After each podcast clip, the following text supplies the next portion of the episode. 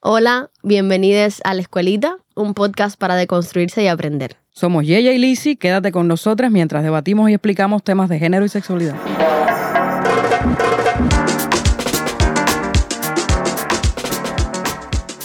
Hoy queremos hablar de un tema que nos parece importante, muy importante de hecho. Con este tema queríamos cerrar la temporada porque nos parecía muy importante. No logramos decidir entre VIH, SIDA y este, porque nos parece esencial, ya que estamos hablando de género, de sexualidad, hablar de las relaciones amorosas y del abuso de poder en las relaciones amorosas. Nos referimos a abuso de poder y no vamos a hablar de violencia intragénero, ni vamos a hablar de violencia basada en género, porque por lo menos mi intención con este capítulo es cambiar el discurso en cuanto a violencia basada en género, porque normalmente la gente lo asocia a un hombre que abusa a una mujer, y nosotras queremos, por lo menos yo, no sé ella, llevarlo a otra perspectiva, y ella también, llevarlo a otra perspectiva, y es el abuso de poder en relaciones amorosas, sentimentales, afectivas, etcétera. Sabemos que hay abuso de poder en otros momentos. Todas las relaciones amorosas y todas las relaciones en la vida están basadas en poder. Bueno, todas las relaciones en la vida tienen por lo menos disimetrías de poder. O sea, las personas no somos iguales. Ya hablamos un poquito de la interseccionalidad y estas cosas, ¿no? Y el hecho de que cada persona esté atravesada por cuestiones diferentes crea ciertas disimetrías de poder, que a veces no se notan, que a veces son más sutiles. Y el problema no es que existan esas disimetrías de poder, sino que algunas personas abusen de esas disimetrías de poder, que pueden ser de muchísimos tipos, de géneros raciales, qué sé yo, económicas, hay muchísimas disimetrías de poder y el gran problema está en que hay personas que abusan. Hoy vamos a hablar sin géneros, porque yo he visto este tipo de abusos de poder en cualquier tipo de relación. Relaciones abusivas hay de cualquier tipo, y de lo que queremos hablar es de cuáles son las señales más comunes para poder identificar cuando hay un determinado abuso de poder, cuáles son las consecuencias emocionales y psicológicas para las personas que son víctimas de este tipo de, de abuso y algún otro recurso de sanación. Bueno, queremos hablar, no, nosotras no vamos a hablar mucho en este capítulo porque tenemos una invitada de lujo que va a presentar Lizzie. Nosotras vamos a estar calladitas. Este capítulo venimos silenciosas, increíblemente. Tenemos como invitada a la profe Patricia Ares, que es un honor inmenso recibirla en este podcast. Le pasamos preguntas específicas que quería y nos va a dar respuesta a cada una de ellas. No sé ni qué decirles de Patricia Ares porque es que tienen que poner en Google Patricia Ares y ya, y les sale todo. La profe formó parte de la comisión redactora. De la comisión redactora del Código y de Familia. se vio mucho en televisión, o sea, es, una persona muy conocida, se vio mucho en televisión, ustedes quizás recuerden, quizás no. Ha seguido muchísimas veces en televisión, sobre todo para las cuestiones que tuvieron que ver con el Código de la Familia y con otros programas que tienen que ver con cuestiones psicológicas. Entonces vamos a tener sus opiniones expertas y por tanto nosotras... Calladitas nos vemos más bonitas. Vamos a estar apenas introduciendo las cosas que diga la profe. Nos vamos a una pausa, Lizzie. Por supuesto. Y, regresamos con la profe.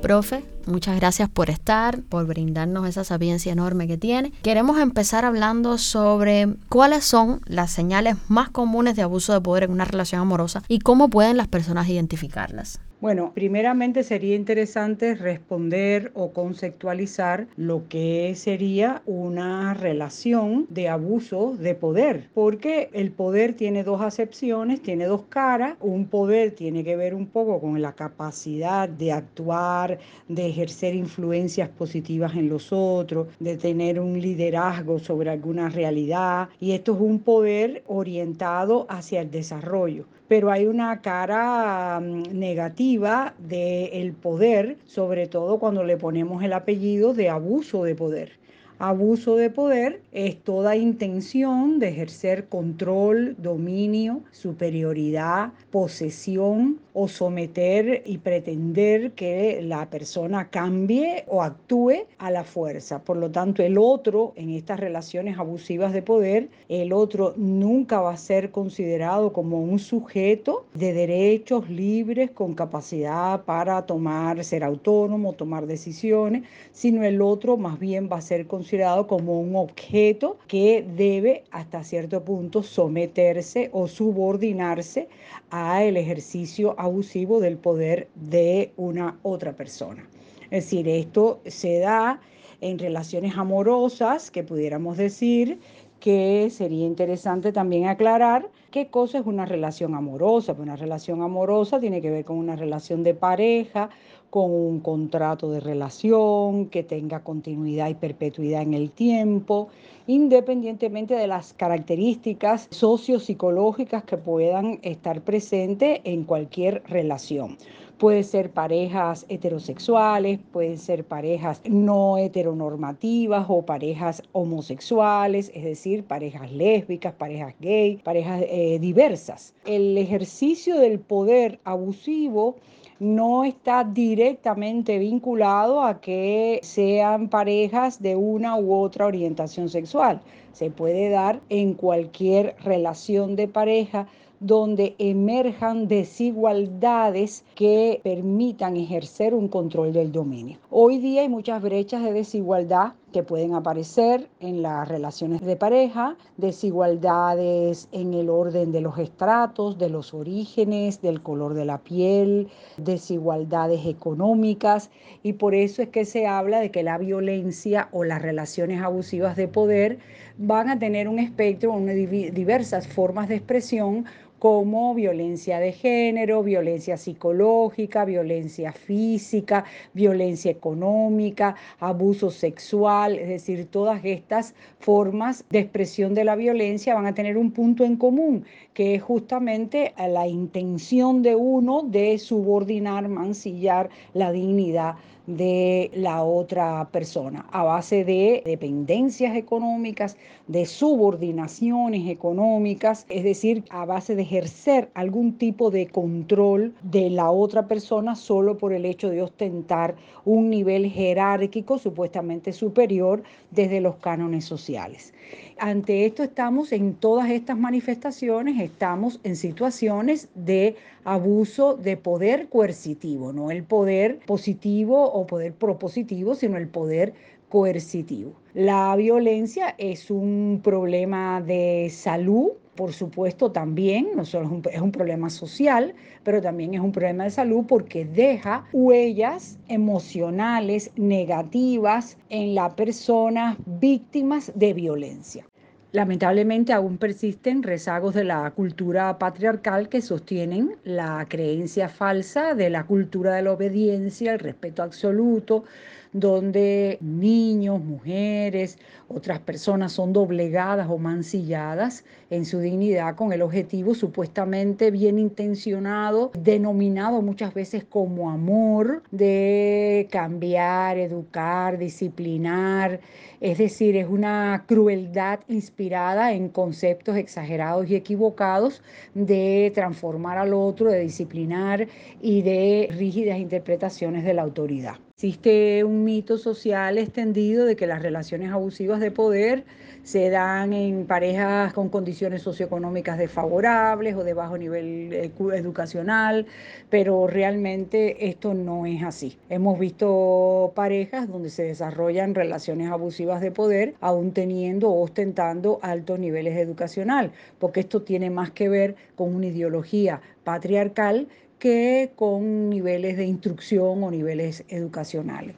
En el caso de las parejas, se va generando un circuito que se le ha denominado ciclo de, la violencia y cuando se otorga el primer perdón comienza un proceso que continúa en intensidad creciente, que se reitera en periodos de tiempo.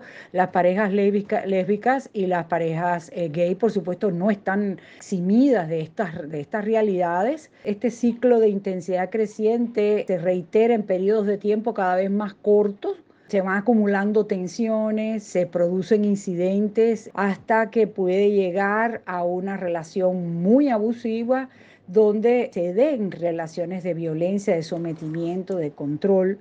Mientras más se repiten estos ciclos, más se va lacerando la autoestima de la persona agredida, aumenta la pasividad, la tolerancia, pudiendo llegar a lo que algunos autores le han llamado indefensión aprendida.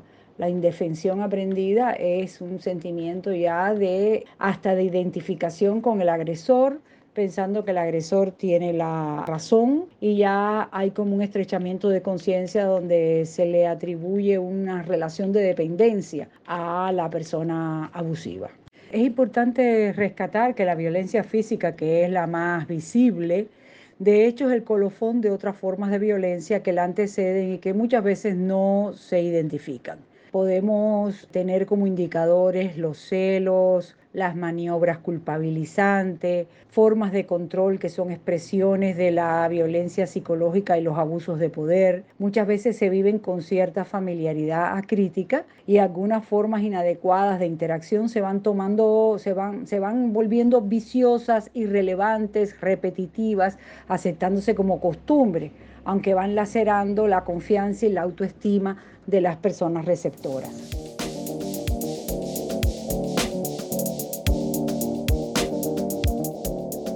Muchas gracias, profe. Ya sabemos cómo identificar cuáles son las señales. Eso a veces es un poco difícil. A uno le cuesta, sobre todo, además reconocerse víctima. Y sabemos porque además hemos sido víctimas. Y es un poquito difícil. Ahora, nosotros quisiéramos saber si usted nos pudiera decir cuáles son las consecuencias emocionales y psicológicas, porque aun y cuando uno lo viva, muchas veces no sabe cuáles son todas esas consecuencias que tienen las personas que han sido víctimas de abuso de poder Haber sido objeto y testigo de, relaciones abusivas de, poder, de violencia, multiplica las posibilidades de ser violento. Por lo tanto, estamos hablando de unas transferencias intergeneracionales donde la violencia se reproduce y se multiplica si no atajamos a tiempo desde imperativos sociales, desde mecanismos de intervención, de detener este circuito perverso.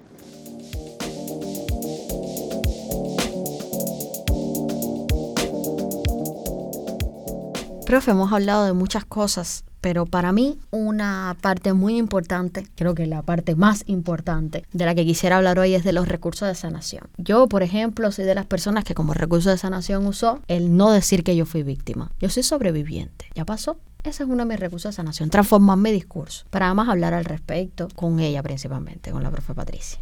Entonces, vamos a hablar de esos recursos de sanación, cómo podemos ayudar en redes de apoyo, etcétera es muy importante dos líneas de trabajo. En primera, eh, la posibilidad de visibilizar las relaciones abusivas de poder en el caso de las personas víctimas, donde tengan dispositivos de apoyo, de ayuda, de sostén, de contención, de denuncia, de protección a la víctima, donde exista la capacidad o la posibilidad de que la persona pueda salir de ese círculo perverso, que pueda salir del silencio, del miedo, del temor a exponerse eh, o a exponer a el victimario, es decir, dispositivos de atención, pero también acompañado siempre de líneas de educación, de prevención, donde las escuelas, los círculos infantiles, las instituciones educativas asuman de alguna manera la prevención desde una educación emocional, desde una cultura para la paz, donde haya una habilidades para la resolución de los conflictos, donde se enseñen a los menores, a los adolescentes a expresarse, a comunicarse, a tener un lenguaje emocional. Es decir, hay todo un sistema educativo que está pendiente porque realmente en las escuelas se enseña más instrucción, se da más conocimiento, pero estos serían ejes transversales que permitirían ayudar a que las personas tomen conciencia de que las relaciones interpersonales no necesariamente para llegar a una cultura para la paz hay que aprender a negociar, a tener reciprocidad, a tener capacidad para gerenciar las diferencias, es decir, hay toda una cultura que es necesario entronizar. Todavía falta mucho en las escuelas cubanas, en todos los dispositivos educativos.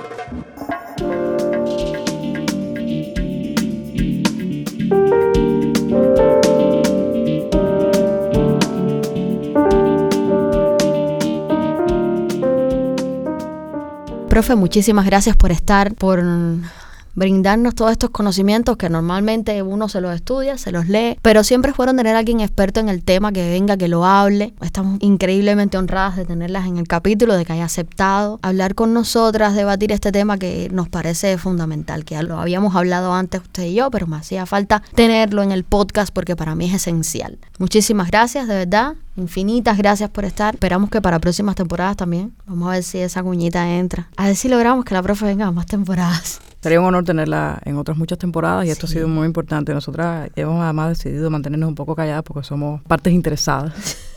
en este tema. Así que nosotras también hemos estado un poco aprendiendo. Nosotros tenemos nuestros propios recursos de sanación cada una, porque ya hemos también aprendido que además cuando sales de este tipo de cosas tienes que buscar ayuda. Ha sido un, honor, un placer. Este capítulo, con este capítulo cerramos temporada. Además, ha sido un placer también no lloren, no lloren, que hay segunda.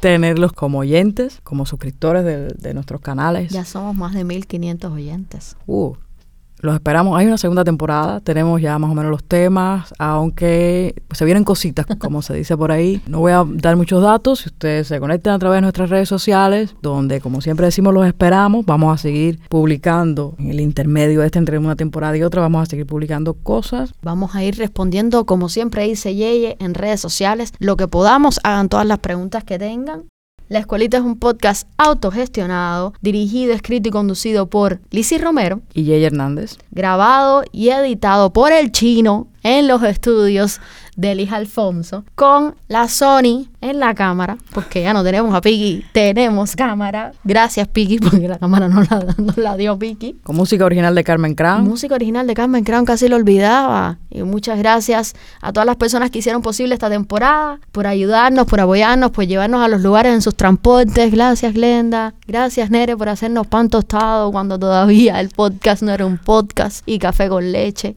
Y gracias por lo que van a hacer posibles la segunda temporada. Muchísimas gracias a todos, a todas, a todes. Y nada, seguimos desconstruyéndonos.